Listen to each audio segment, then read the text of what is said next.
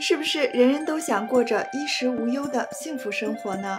但是古话说啊，钱财乃身外之物，生带不来，死带不去。如果这是真的，这辈子辛苦存钱带不到来世，岂不是太亏了？难道就没有把富贵带到来世的方法吗？大家好，欢迎收看今天的纪元文化，我是黎晨。其实呢，办法是有的。今天呢，我们就来跟大家说说这个可以把富贵带到来世的方法。清朝大学士纪晓岚在他的《阅微草堂笔记》中记下了这样一个故事：有一个得了瘟疫死过去，后来又活过来的人讲啊，他在阴间遇到了一位老朋友。只见这位老朋友呢，衣衫褴褛，蓬头垢面，干着粗重的活儿。看到老朋友如此落魄潦倒，这个人呢，不禁悲从中来，握着对方的手问道：“您生前那么大富大贵，难道就没有带些钱财到这边来吗？”他的朋友说：“呀，你刚刚到此，不知这里的法则，钱财生带不来，死带不去。”只有生前积德行善的人，可以把功德带来。功德巨大者到这里啊，才是大富大贵。富贵只能用这种方法才能带来，可惜世上的人都执迷不悟，不肯带来呀。记得中国很多老人会说“积德损德，积德行善”，看来这话说的真是非常的对。荣华富贵要靠做好人、做好事变成了功德，才能随身带着。到了阴间和来世，再变成富贵供自己享用。这样的事情啊，不止古书中有记载，一些现代人也亲身经历过呢。比如湖北省应城市的郎君镇上，有一位1925年出生的姓谢的老人，他经常向人们讲述他年轻时死而复活的奇事。那是在一九六四年，他才三十九岁。有一天，一个阴间的小鬼出现在他面前，勾走了他的魂魄。这个小鬼啊，带着谢老爹的魂魄来到一座城池。进城后呢，谢老爹又被带到了一座公堂。公堂上啊，坐着一个名官，旁边呢是名吏。名官先问他的姓名和籍贯。谢老爹说：“我叫谢某某，应城人。”明官让明利翻看生死簿后，大吃了一惊，连喊：“抓错了，抓错了！”谢老爹身旁的一个书生模样的人也说：“抓错人了。”原来呀，这个书生模样的人挑了一担行李进城，途中呢，经过一块田地时，请了一个红脸大汉当挑夫。哪知红脸大汉在经过一片丛林时啊，见四下无人，起了贪财之心，一扁担将自己打死了。小鬼要抓的应该是这个红脸大汉，没想到抓错了谢老爹。过了一会儿，红脸大汉被抓来了。这个人呢，是湖北省天门市月亮湾人，也叫谢某某。他不仅跟谢老爹同名同姓，而且是呢同年同月同日生。红脸大汉来到堂上，就立马认了罪。民官立刻判了他下油锅。这时啊，谢老爹溜出了大堂，在城里转了一圈，发现阴间呢，每一个人都有一块牌子，有点像是身份证，上面写着生前的所作所为。做了好事的，过得还不错；做了恶事的，就会受尽苦刑来偿还罪业。这时呢，小鬼找到了谢老爹，将他送回了人间。几天后啊，谢老爹特地来到天门市月亮湾，一打听，果然有一个和他同名同姓，并且同年同月同日生的人，几天前得疾病死了。从地府回来后呢，谢老爹反复告诫周围的人啊，不可作恶，要多行善事。别看现在没发生什么，可那边啊都记着呢。善恶到头终有报。说到这里啊，赶快让我们来看看这地狱是如何衡量善恶的。在阴间衡量人善恶的方法大概有很多，其中有一种呢是用镜子。相传这种镜子叫夜镜，专门照人的内心。一个人故意做坏事就可以照出来，无意而为就看不到。古时候啊，有一位叫朱介如的人，有一天因为中暑昏迷了过去。恍惚间呢，他来到了一个旷野中，四周没有路，不知啊往哪儿去。他远远望见有几十个人在前面走，便跟在了后面。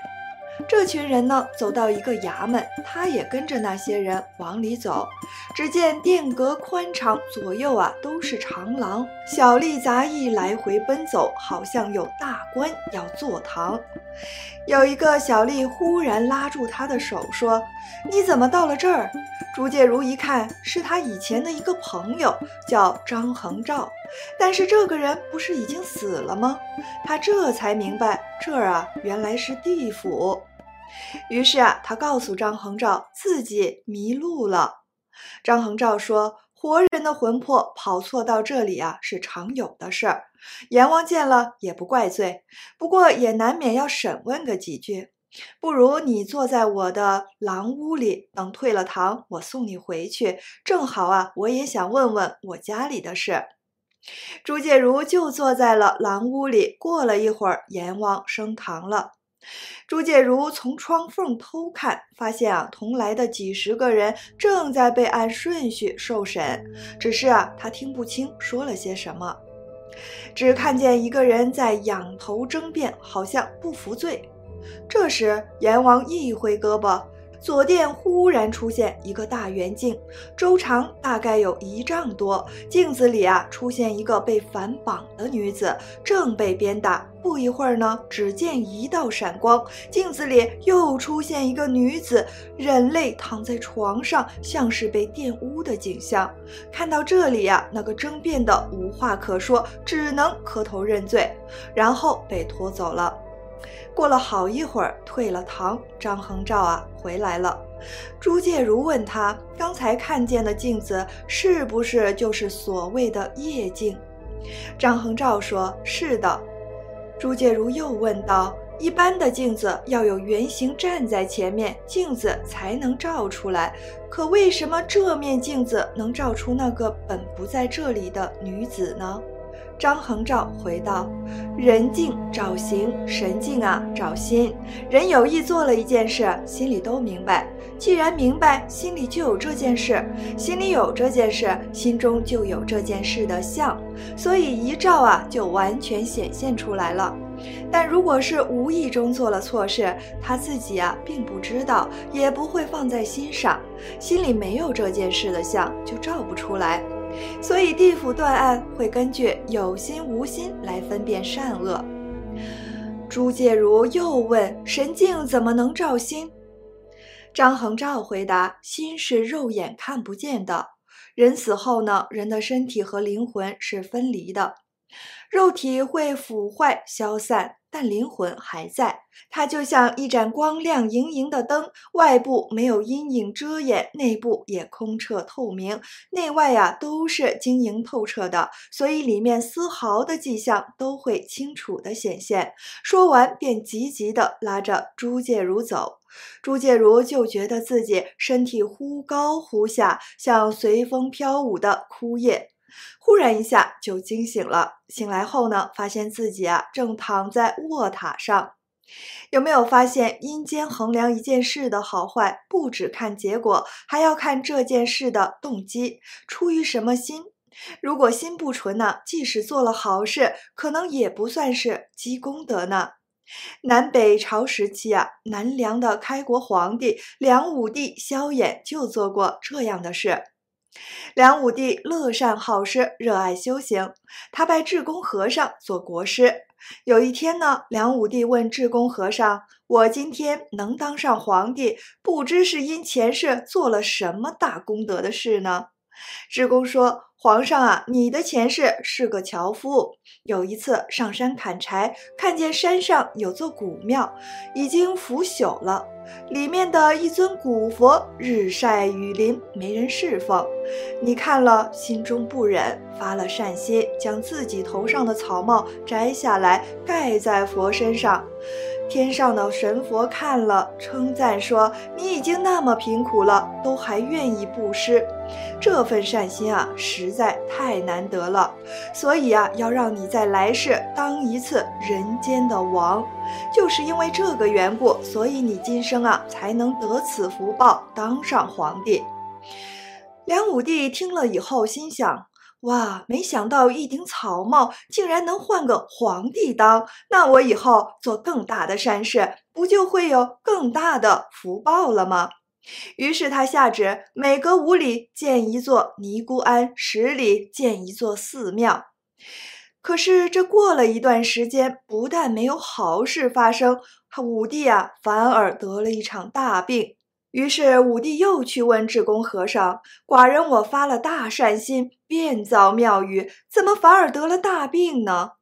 智公回答说：“前世的您用自己的草帽盖住佛身时，完全是出于善心，并没有想求得任何回报，这是真心布施，所以得了大福报。但这次呢，您是为了求福才造庙宇的，为了造这些庙宇啊，您动用了天下百姓之力，劳民伤财，让很多百姓受苦，以致天下军民。”怨恨悲叹，您这其实是造业呀！就算是真命天子，也敌不过百姓们的这股子怨气呀！武帝听他这样一说啊，才明白自己因为是有求之心，看起来啊是做了好事，其实呢是做了件很坏的事情，心中啊十分惭愧。所以，就算是做好事，动机。也很重要，不求回报的真心行善才是真正的善事啊！大家觉得是不是这个道理呢？谢谢收看今天的纪元文化，我们下期再见。